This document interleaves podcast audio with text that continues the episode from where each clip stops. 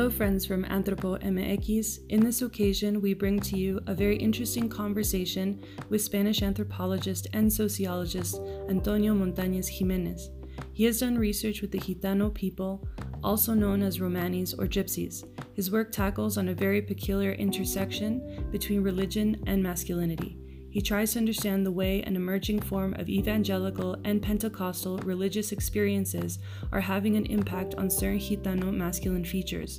We hope you enjoy it and don't forget to hit the like button and share with your friends. Adios.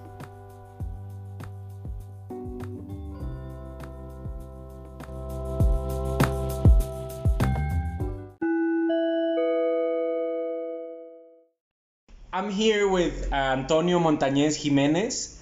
He is a sociologist turned anthropologist from Madrid who is now currently doing his PhD both in St. Andrews in Scotland and in Barcelona. Um, I want to, we, we're going to talk about Roma people, Romani people, which is the people that you do or did your ethnographic fieldwork for the PhD. But I want to start with a question for you. Um, you, stu- you studied sociology first and then turned into anthropology. What was that? Um, how did that work for you? Was that hard? Do you feel that there are different types of uh, not only sciences but the people, the, the community of anthropologists are they very different than the community of sociologists? Okay, well, uh, first of all, thank you for having me. Thanks. Uh, it's a pleasure to talk to you. Uh, and regarding that question, um, well, um, when let's, uh, as you say, I'm a sociologist turned anthropologist. Yeah. That wasn't my initial, initial intention. Okay. I didn't plan that. All right. Um, this this is interesting. I mean, when I started like to read about uh, Roma people, Yeah. I discovered that not many sociologists really had like an interested approach or something that I found interesting. Okay. And on top of that, I um, I conducted. I mean, my, my research is ethno- ethnography based, right? Yeah. So really, my focal point start to align with the interest of many anthropologists. Okay. So that's how it, I started like to see my perspective. It was progressive. It was organic too, I guess. What was that? It, it was very organic. Like you didn't force it. It just led you there, right? Yeah, yeah. It was very, very organic. Uh, it, it wasn't like one day I, I, I felt I was an anthropologist. So it's been like a progressive. I still have these identity issues. I don't know how to define myself. All right. Uh, and regarding the question about people, um, uh, this, that's a very interesting question. I mean, I sociology is a very broad discipline. Okay, we have sure. we have quantitative sociologists, qualitative sociologists. Qualitative sociologists are also different from anthropologists, but I think anthropology has something to them. There's something special to them. I mean, they are very.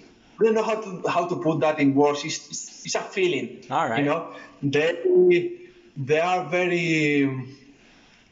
They are driven by by something that I think they are very interested in. That is going, and at the same time, they are very interested about the others. All right. Right? Sure. Yeah. Definitely. sociology is a discipline rooted in the Industrial Revolution and sure. is very westernized. Yes. Uh, anthropology is, very westernized, but I think that more often than not, they are still focused on the idea of otherness.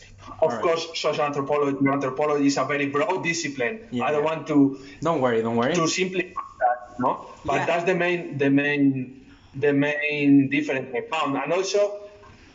It, it, it feels to me like they sacralized the idea of ethnography. For sure. Right? It's like a rite of passage even for us. In sociology, people use like different methods, and it seems to me like at least in in in British anthropology, Same with Mexican anthropology, I think.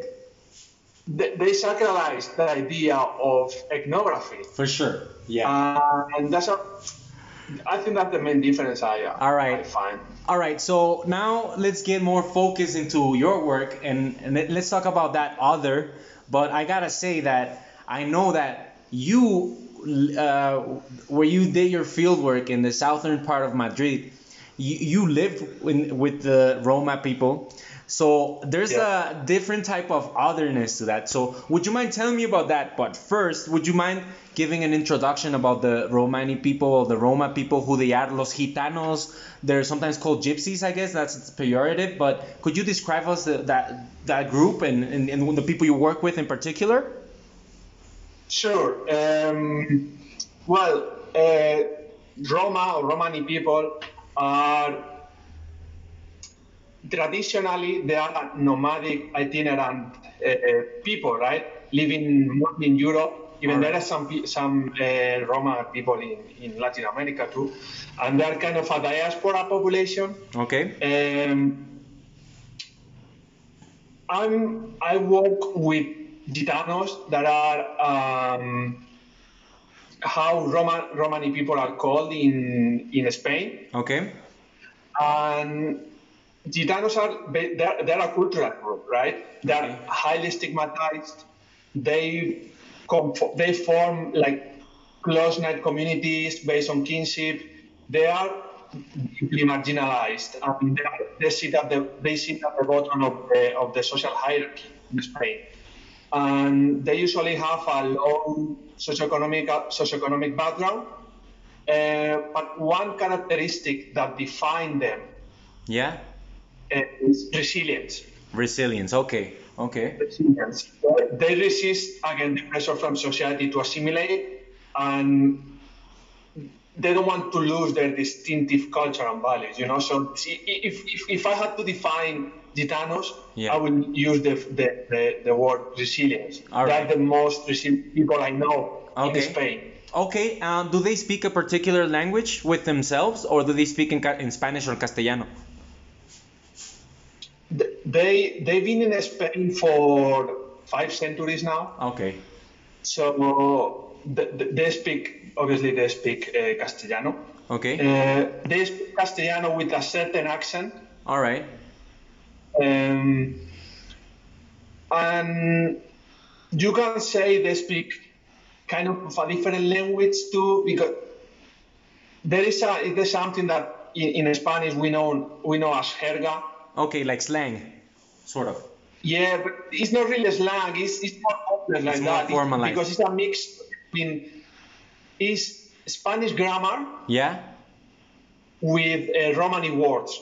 Cool. That's very cool. Well, interesting. I mean, cool. So they speak. It's, it's I mean, I mean, some some Gitano people are fighting to get let that what they talk recognized as a language. Okay. Uh, some people say this is slang. All right. I think it's more complex than slang. Okay. But this is not a dialect. I mean, I'm not really, I don't know much about languages, but I just say something very, very cool.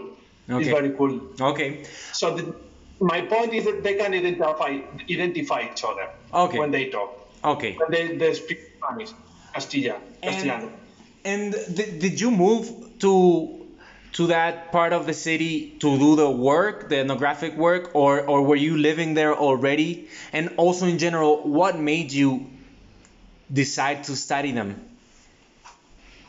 Well, uh, I was born and raised in that neighborhood where I conducted my fieldwork. Okay. So I'm kind of kind of anthropology at home. Okay. Somehow, um, I'm, I'm not a Gitano myself.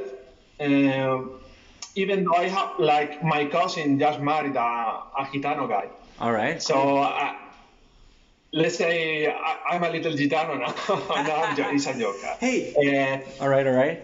I, I, I don't, I don't have Gitano background. Um, even now, some members of my family are becoming uh, Gitano. Um, about why this is this is a this is a very very good question. I mean, for some reason, I've been very very interested uh, since I'm. I mean, I'm very I'm very secularized. If that makes sense, guy. I, mean, All right. I, I don't have like I'm you not don't a have a religion in particular or anything. I, find- I find fascinating the idea of religion. Okay. Uh, and when I when I started to do my, my PhD, and then I discovered that Gitano converted in large numbers to evangelism, Yeah. then I was like, hmm, this is interesting. Right. And yeah, I think that's the reason why, because I'm, for some reason that I, I don't get to understand yet uh, now, I, I'm fascinated by Christianity and religion, even though I, I, I don't believe in, in, in their God, you know. All right. Uh, so that's the reason why I would say. okay. Um, so trying to put a background onto this, what we were talking about previously is that there's been a change in their religious practices from from Roma people, and and they're turning from Catholics into evangelical. If I think that's how it's called in Mhm. English. Um, so uh, based on that, why do you think that is happening? Why do you think so many Roma people are turning into that particular group of Christianity? Oh, wow, that, that's, a, that's a very complex question. Uh, Sorry. I wish I could answer like straight, straightforward, you know. Yeah. I, but I'm going to give you some hints of why that is. Um, well, first of all, we need to take into account that the massive conversion of, of Gitano people to Pentecostal Christianity, because they are uh, evangelical, but they're also Pentecostal, Perfect. is a significant development in, in Spain, where Catholicism dominates the religious landscape. Okay. Uh, and something that is very important.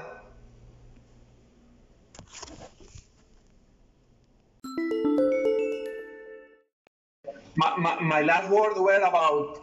Why? Uh, I said something about Catholicism dominates the religion landscape. Yes. Yes. You. you Shall, shall we start from there? yeah.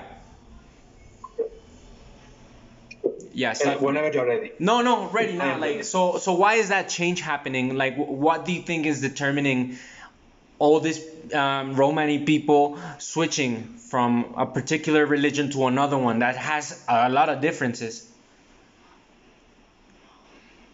Hmm. Um, well, there is many ways of approaching that question. Um, there are different elements to take into consideration, but once, for me, one of the most critical elements to understand uh, why uh, Gitanos are converting converting to to Pentecostalism or to evangelical Christianity in large numbers um, has to do with gender. All right. Um, evangelical Christianity is reflecting the way Gitanos conceptualize gender and Wow. masculinity. Cool. And I think this is very important. Uh, if, if we need to, if, if we were to explain why one of the most powerful reasons that uh, account for the for the massive conversion of uh, fr- from from Gitanos is definitely the idea of gender, the new idea, the new idea of gender put forward by by evangelical uh, Christianity. Could, could you describe uh, key aspects of that uh, emergence of um, maybe new aspects of their masculinity, the idea of a good masculinity? Like, what, what key aspects are those that are changing within the Roma, the Gitano men? Well, um, it has to do with how uh, masculinity is constructed in some Gitano neighborhoods. Okay. Um, in, in the neighborhood I, I conducted my fieldwork in, um, the hegemonic model of masculinity is organized around some core activities such as drinking, gambling, um, uh, spending time at parties or um, roaming, roaming freely from pub to pub in the late hours. Among, mo- eh, among young people, right? Yes. And uh, Gitano evangelical churches are putting for they are uh, they are the leading force of a new way of conceptualizing masculinity Okay. among Gitanos. Um, I'm going to give you an example. Uh, following conversion, right? men of the- of the of the church are pushed to give up like smoking, gambling, and drinking, and the uh, husbands uh, are expected to stay faithful, treat their wife gently, and ensure that their household also remain argument-free. Stuff like that. Okay. And this is my key point. I'm, I'm getting there. Uh, these new masculine ideas put forth by evangelical Christianity uh, are very appealing to Gitano women. Okay. So something that is fascinating is in my fieldwork, uh, I I often heard this phrase, right?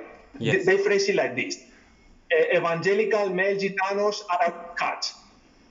yes. That's what they say. All right. So actually, Ja- Jan Jan uh, Gitano uh, females um, attend attend church to find husbands and boyfriends, and as a result, more men go to church. and this so is cool. key. That's This crazy. is key to understand. The, I mean, this is not the the the, the only explanation. Please, I don't want to be the reductionist. No, no, But this not. is a key element that I found in in churches. All right. So, in other words, what we see is the growth of large evangelical Gitano marri- marriage markets across the city of Madrid. I mean, and this is fascinating, and this is, has to do with, with the with the growth of uh, of evangelical churches. I mean, they become places where you can find husbands, where you can find um, uh, boyfriends, or and, and this is this is one of the key that this is one of the key elements Perfect. explain. Okay. So now I want to ask you a question, but first I'm going to draw a parallel uh, regarding evangelical communities, Pentecostal communities, and indigenous amongst indigenous peoples in Mexico, right? So we have the Nahua Sure. people, and the people I work with, they were located in San Luis Potosí, and there was there was similarities in the sense that a lot of people were turning from Catholicism into this type of Christianity. And that also involved them not drinking, not hitting them, not yelling, a lot of things that were beneficial to the women, and therefore the women encouraged it. But here's, I'm getting closer to the question. When I met these people from the evangelical communities, they were North American, white, tall people driving Escalades, driving nice fancy cars, driving into their poor neighborhoods. So you could see the contrast within the actual leaders of the community and, and the structure and the verticality of it. So now with the Gitano communities, who runs the thing there? Like who calls the shots? Who's the figure? Are they Gitano people or are they foreign people? Uh, this is a that- that's a very interesting question. Um, they uh, they uh, Gitanos run it themselves. Okay. I mean, this is one of the also one of the key aspects of why the church is spreading across Gitano people because they are the one leading the church, so they can shape their message according to Gitano values and according to Gitano codes. The, I mean, the the structure of of Gitano churches are very very complex. Actually, one of the, that's one of the key questions of my thesis. Um, there are like over 1,000 of these churches across Spain, okay, that's plenty. and they are lead. They are they, they all they all are they are part of the same church. So the, the, that's one church that is leading the, the evangelization the evangelizing efforts. So the structure put in place there is, as you can as you can imagine, is very complex, um, and and is key to understand the success of the church. okay. First of all, is is run by Gitanos themselves, and most of the uh, pastors are Gitanos, and more of, of the people that attend the church are Gitanos themselves. So we can even say it's an ethnic church. That's so interesting. they- I mean, they, many Gitanos define their church as an ethnic church. Cool. So yeah, that's key. Identity. All right. So Identity is key. So would you say this is kind of empowering them in contrast to the past? in in religious terms, there's no doubt about that. Okay. I mean, previous, previously, before the arrival of Pentecostal of, of Gitano Pentecostalism, because we can even say there is a sort of Gitano Pentecostalism. okay. The landscape was uh, non-Gitanos uh, religious leaders telling Gitano people what they need to do. And now are Gitanos people themselves who tell other other Gitanos. So th- there is a, that's a massive shift, shift in leadership, and that, that's key to understand the process of conversion because uh, people who are who were leaders in their communities now, like in the secular communities, now become leaders in the religious sphere. Okay. So now that process is is smooth. That's a smooth, process, and that enact enable um, religious uh, leaders to shift from one sphere to another. That's I that's know cool. if that, that makes. Okay, so now I have another question, which is another parallel, because in in Mexico, in places in countries like Mexico or Brazil or even the United States, certain Christian groups, they have managed to enter small ethnicities or marginalized groups, but further on, they've also articulated them in a broader political atmosphere. So, for example, eh, for the case of Bolsonaro, a lot of his votes and his backup stemmed from the evangelical groups, right? So they articulate around him, and and he's like a right wing leader, and we have sort of a conservative leftist leader in Mexico that also kind of did that. So how does that work with Gitanos in Spain? How do they articulate with the general political panoramic involving like Vox Populi? What's the name of that that right wing right wing group or like other group Podemos or how does that merge, bro? Yeah. Yeah. Well, it's uh, in in Spain the landscape is Yeah. different. All right. I mean, um,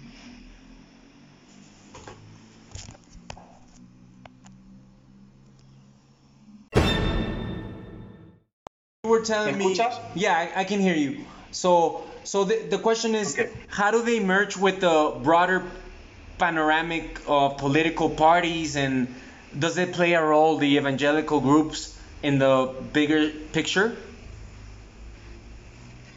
well, it does it doesn't work like it does in Latin America or the United States. Okay. It works differently here in Spain. Okay. Um, I, I'm going to give you an example. Uh, pastors are not allowed to become political figures Okay. in, in the in the in Gitano churches. They are not allowed to spread political messages. They are not allowed to mobilize mobilize people and tell them go to this demonstration or something like that. Okay. No political no political figure is allowed to go and sit next to the to, to whatever to a pastor and tell tell gitanos like we're going to do this, we're going to do that. No, it's not, it's not allowed. Uh, It's, it's, there's not that influence there. Okay. Okay. Okay. Fortunately, I think. Okay, I yeah. Some somehow I believe that po- there, there's this idea of formal politics, but you know there's always politics in the everyday, and um, so then one final question would be like, do they have a political orientation? I would assume it's conservative because Christianity in general they they are more conservative. They advocate for the tradition of things sometimes. Do they have a political like inclination or not at all?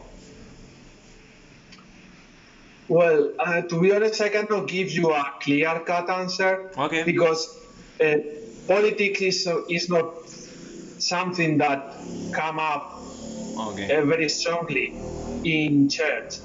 I mean, they, they, they, they speak about politics, Okay. but they do that like, out of outside of church. Perfect. So politics is not, it doesn't play a major role in church. All right. Uh, I agree on what you are saying. Think I use, I think that they might be more inclined to right wing Okay. uh, sympathy, I think. But if but Gitano people are a heavily marginalized people in Spain, so they might also have some sympathies for for left left wing parties. Okay. I mean, there's not really. I cannot give you an answer to that, Perfect. but you can you can have both arguments. All right. So All right. Um, so a final question is, I, I want to pick up on the idea that this new forms of re, uh, religi- religion or Christianity, they have empowered them where, where they construct their own narrative because they are part of the structure. And I, I you won the Marian Madison um, Prize, I believe last year, 2019. Is that so, or 2020? yeah, So, so please, so please tell me about the prize, but also tell me about what is it that you did that won you the prize because I think it's very interesting and in tune with this whole discussion. Hmm. Well, um, I was lucky enough to get this prize, uh, which is one that is awarded by by the Gypsy Lore Society. They have an, an annual contest, and they select the best paper, the thing, the, or, or the thing, the, the paper they like most. Um, and this paper correlates with uh, one of my chapters, the one of the chapter of my thesis, and is it's about memory and and Christianity. Uh, the the argument there, the main argument there was uh, well, they are reframing the way they think about themselves as a social group, as a social group. Yeah. There is a process ethnogenesis in place there. Right. Cool. Um, because social science uh, have established that uh, Roma people come from the north of India, right? Yeah. Um, so they have Indian roots, yes. right? What uh, evangelical Gitanos uh, say is that they are the, uh, one of the lost tribes of Israel. All right. So they they have a, a biblical origin. Okay. So they, they are transitioning from being narrated to be the nar- to become the narrator or, be the narrator of their own story. okay. So they are reinterpreting Christianity in a way that suits their interest, and their interest right now is uh, redefining what be a Gitano person, uh, and it also aligns with with the new mo- uh, modalities of leadership among Gitano people, because Gitano pastors uh, are the, are the ones that are pushing this uh, narrative, right? It's a top-down narrative that uh, started back in the 70s uh, among, among Gitano people, and it was uh, what they call they, they actually they, they, they often call it a hypothesis, right? Is Okay. is is the tribe of Israel hypothesis. Okay. So it's not something that everyone got behind. I mean, not everyone believes that. Not every Gita- Gitano people uh, believer thinks that's right. Uh, but there's really a large number of people of Gitano believers that think that's true. So there is also like power dynamics there that are very very interesting. Uh, what my point is that these narratives emerged in the 70s when the movement, the Gitano evangelical movement, was established. So there is a correlation there. And that correlation means that these pastors were creating new ways of uh, themselves into not only history, but, history, but also uh, it was a way of kind of um, contesting other narratives, and also it was a way of uh, establishing the right to lead the movement. That's cool. Um, given that you seem like a bright young man, do you envision yourself working further these uh, topics, or are you gonna switch lanes? Like, what do you see in yourself in five years or ten? Uh, Well, um, there is an. I, I've, I've never told this to anyone Cool. before. Cool, man. So it's an So- exclusive. It's a, it's a but um, this is an exclusive. Uh, I'm getting a little bit shaky, you know. well, no one cares, to be honest. No one cares.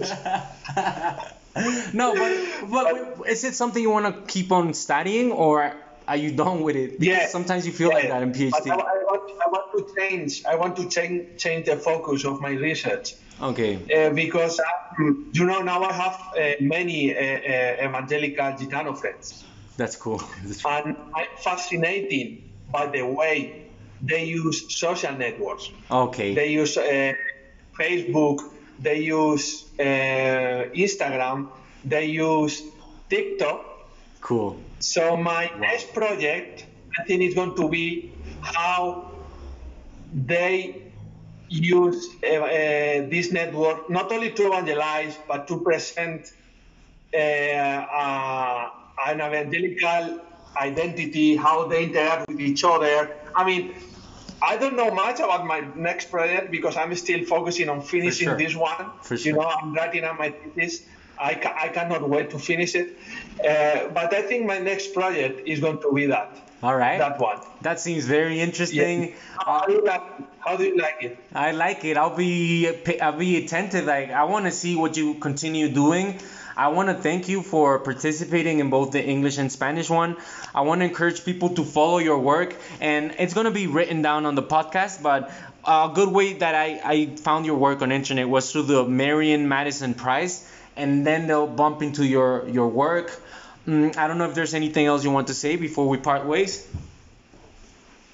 Yeah, well, yeah, I want to say like thank you again. I mean, it's been a very interesting conversation. Thank you. And if, if people want to, to reach me, they can reach me at uh, my, my email, am394 at uh, San Andrews, st, um, how do you say, slash? No, uh, hyphen. hyphen, hyphen, uh, andrews.ac.uk. Okay, and also. They can there. I mean, I, I I reply to emails like very promptly, very fast. So if someone is interested in learning further about my research or want to get in touch with me, I mean, I, I yeah, drop me a line. For sure. Yo, so thanks, man.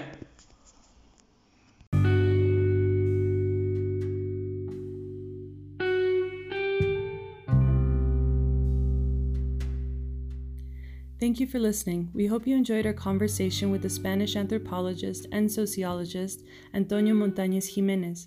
He recently won the Peter B. Clark Essay Prize awarded by the Sociology of Religion Study Group of the British Sociological Association. His essay Street Preaching and the Rise of Latin American Christian Heroes in Barcelona met with great reviews from the judges.